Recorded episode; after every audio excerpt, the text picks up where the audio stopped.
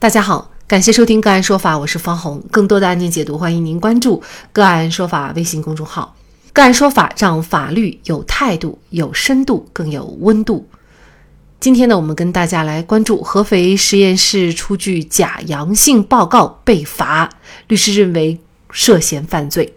截至四月二十二日零点到二十四点，安徽省报告新增确诊病例一例，无新增疑似病例，新增无症状感染者十六例，其中合肥市有六例。另外，据合肥市人民政府发布消息，四月二十四号，合肥市疫情防控应急指挥部发布关于在蜀山包河高新经开区开展新一轮的核酸检测。四月二十三号十三点五十四分，合肥发布发布了合肥对两家核酸检测实验室给予警告并暂停合作的通报。通报中提到，四月二十二日，合肥和合医学检验实验室。合肥诺贝尔医学检验实验室在蜀山区区域核酸检测中超能力承揽检测业务，严重超过承诺时间出具检测报告，影响合肥市对疫情形势及时研判。更为严重的是，此前已经多次发生类似情况，有的还几次出具假阳性报告，严重干扰了合肥疫情防控大局。经研究，决定对上述两家实验室给予警告，立即暂停两家实验室在合肥市范围内的合作业务。全市各县市区、开发区和市直各单位要立即按此要求严格执行。通报中提到，今后无论哪家检测机构如有类似情形，一律照此处理。据财经报道，针对合肥核酸检测实验室被指出具假阳性报告一事，涉事公司和合诊断予以否认。和合诊断总经理刘志刚否认自家实验室出具假阳性报告。他表示，2022年该实验室在合肥只碰过两例阳性样本，后经确认均为确诊病例。他说，他们正在向政府进行申诉。针对严重超时的指控，刘志刚认为，旗下实验室检测用时六小时二十一分，相比政府部门要求的六小时，也并没有严重超时。在核酸检测常态化的当前，此前已经有多家第三方检测机构谎报结果并被处罚的记录。例如，二零二一年一月十二号、十三号，河北省邢台市龙窑县通报。因检测能力有限，龙窑县第二轮核酸检测任务委托济南华西医学检验有限公司承担。该公司收集点负责人翟某某在样本尚未检测完成、未知已完成检测数量和结果的情况下，在一月十四号向县卫健局谎报送检样本全部为阴性，一月十六号又报告发现了阳性样本。二零二二年一月十二号，河南许昌市公安局官方通报称。郑州金域临床检验中心有限公司的区域负责人张某东因造成新冠传播被立案调查。而后，金域在声明中称，对于网络上出现主动传播病毒、丢失样本、伪造数据、瞒报数据等传言，经公司调查，不存在上述情况。核酸检测机构频频出状况，仅仅对其行政处罚是否就足够了？他们是否涉嫌犯罪？就这相关的法律问题，今天呢，我们就邀请北京市京师律师事务所高级合伙人范晨律师和我们一起来聊一下。范律师您好，呃，非常呃荣幸的跟大家聊这个都很关注的一个问题啊，我认为也是很严重的一个问题。嗯，确实。呃，假阳性报告啊，事实上，在政府和社会大众的看来呢，在没有认定它是假的之前，就是认定它为阳性。那一旦呢出现阳性病例的话，我们大家也知道，其实对整个社会的生活都会造成非常非常大的影响哈。那么相关的这个人员也要被隔离，呃，很多的这个经济生活啊也会受到一些影响。那但是我们目前看到的呢，就是仅仅是对目前这两个啊实验机构进行的是一个行。行政处罚哈，您觉得这种处罚和给社会造成的这种严重的影响相比，是不是会太轻了呢？呃，对，确实是个问题啊。我本人认为呢，现在对他进行仅仅行政处罚是太轻了。如果一个地方呢出现了阳性，那么呃，在现在的防疫的这么一个形势和政策的呃背景之下呢，需要对一些人进行反复的做核酸检测。呃，需要居家隔离或者集中隔离，涉事情的一些单位要放假，工厂要停工，学校也要停课，并且有可能还出现了抢购货物的这这么一个风潮啊，也会造成呢恐慌的这个社会心理啊，这个经济生活呢，啊，很多时候都是呃受很大影响，甚至完全终止啊，对社会的影响的确是非常非常大。对，包括这个出行就医等等啊，可能一些医院也会非常谨慎哈，而且急诊有可能还不一定敢贸然的收治病人等等哈。啊，跟这几个人之外，还有跟他相关的一些人，比如呃密接者或者次密接者，都有可能会对他们采取一些隔离的措施，真的对社会影响很大啊。那如果是说呢，呃，这个报道里面呢啊，说这个这两家单位呢，在安徽啊多次。做这种假阳性的报告，我认为是是非常严重的，仅仅处罚是远远是不够的。那您觉得，对于他们的这个处罚，按照目前造成的影响和按照法律来看，您觉得什么样的这样的一个责任追究才是一个既合法又合理的一个追究呢？我是认为呢，哈，这两家单位，它不单单是。没有什么任何的社会责任心啊！如果能证实确实他出的是假假阳性报告，并且媒体上已经证实了确实是出假阳性报告，那这样的话，他不单单没有这个社会责任心，而且是丧心病狂，并且我认为呢，已经构成犯罪啊！刑法呢第 二百二十九条规定啊，比如资产评估啊、验资啊、验证啊，包括呢是环境影响评价啊、环境监测等。职责的中介人员故意提供虚假证明文件，情节严重的啊，这是构成犯罪的。本案里面，我认为就是符合刑法二百二十九条的规定，它构成的提供虚假证明文件罪。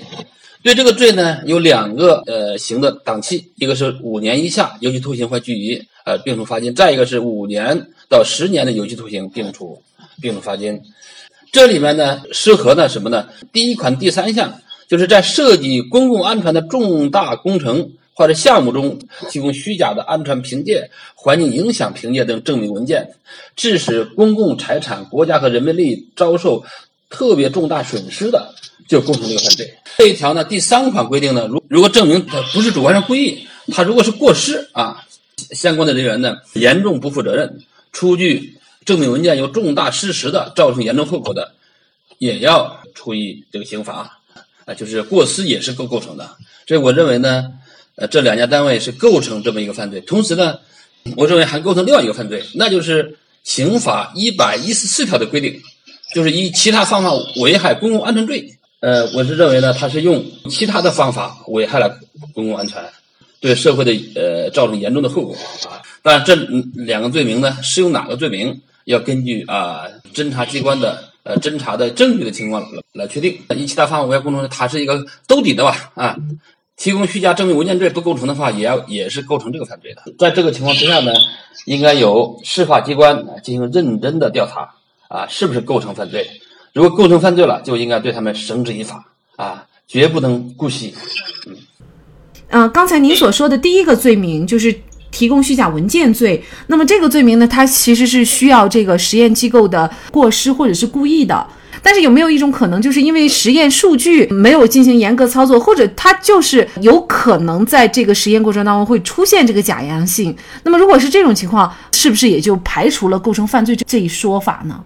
呃，对，呃，如果是像您说的这样哈，呃，不是这个相关的工作人员他们的主观上的过错或者过失造成的，而是意意外情况啊发生的。比如说，在某种情况之下啊，可能是会出现这个情况，那就应该是意外事件了，就不构成犯罪。呃，但是呢，您这么说法，我我觉得目前应该没有，呃，好像是没有依据吧？啊，就是会出现说是一个身体出现一个假阳性这个情况啊。如果没有这个情况的话。应该就不属于意外事件的。如果是要定罪的话，同时也要侦查机关就是呃收取到证据，它确实是存在故意或者是过失的这样的一个情况，是吗？对，不管是故意或或过失，都是构成犯罪的。这这个呢，我觉得需要啊，侦查机关啊进行认真的去侦查，到底是个什么情况，包括呢被检测的人员他是不是真正感染了这个病毒。是不是呈阳性，还是说他们压根根本就没有感染，不可能感染，他们也没有跟任何接触。那后来的反复的检测，也不属于说是不是新冠的就自动就传运了就好了。如果是排除这种情况，那就不属于这种情况了。目前为止呢，我们看到的相关信息就是公安机关还没有立案。那么按照您的分析，事实上公安机关应该是去介入进行相应的调查，甚至是立案。是的，我认为呢，应该公安机关至少要进行前期的调查。如果是呃证据确凿，构成犯罪了，那么也应该要立案。除了这方面之外，我还有一些建议啊。一方面呢是呢，要对这个案件要进行认真的调查，同时呢也要看一看啊，呃这两个单位承接了这么一个项目，他是不是履行了相应的法律手续？比如说有没有招标？他是通过什么方式承接的这个项目的？呃，因为呢。这个事情是一个呃是是一个政府的这么一个啊主导的这么一个重大的项目，按照我们的投标招标法呢，这种项目也应该通过招标的方式来确定呃这个中标方的。这两家单位是怎么承接的？呃，这个过程也要去进行调查，有没有背后涉及到腐败，也要去理清楚。如果呢背后涉及到腐败，也要进行严查的。呃，同时呢，如果确实是这样的单位。构成了犯罪了，那一定要对他进行处理，今后再也他没有机会再承担这样的项目了，啊，就一定要有非常严厉的这么一个后果。同时呢，也要把老百姓的这个监督权呢落到实处。如果老百姓发现了这个情况之下，及时举报了，相关的机关应该重视起来，应该去调查，而不是要把事情藏着掖着掩盖起来。哎，我认为那都是不正确的。那其实我们也看到了，之前呢，除了合肥以外，在河南、河北的城市也有出现假阳性的这样的情况。那目前在全民核酸的这种大背景下，应该说核酸检测背后涉及的利益是巨大的。如果存在动机不良，为了谋取利益而有这样的一个假阳性的情况出现，那么显然这就是发国难财了，而且刑事责任也是免不了的。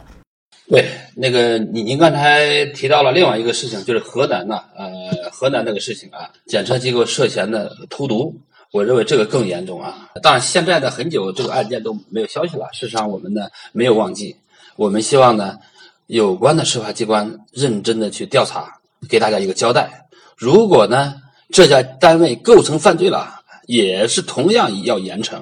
呃，我们这些单位呢不能说为了利益而呢。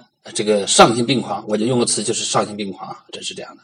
这种情况一定要严打的，使他今后再也没有机会。呃，相关的从业人员呢，呃，也不要再从事这个呃这个行业了。有公众反映的情况，呃，相关的政府机关的呃也机构呢要重视，一定不要把事情给这个掩盖起来啊，一定要调查清楚啊，进行处理。资本是逐利的。人性在巨大的利益面前不堪一击，它可以不顾人们的死活，不顾国家的安危，不顾民族的存亡。如果失去法律的制约和严惩，那么难以想象我们将为此付出怎样的代价。好，在这里再一次感谢北京市京师律师事务所高级合伙人范晨律师。那更多的案件解读，欢迎大家关注我们“个案说法”的微信公众号。另外，您有一些法律问题需要咨询，都欢迎您添加幺五九七四八二七四六七这部手机号的微信号向我们进行咨询，我们会将您的问题转给我们专业资深的律师进行解答。好，感谢您的收听，我们下期节目再见。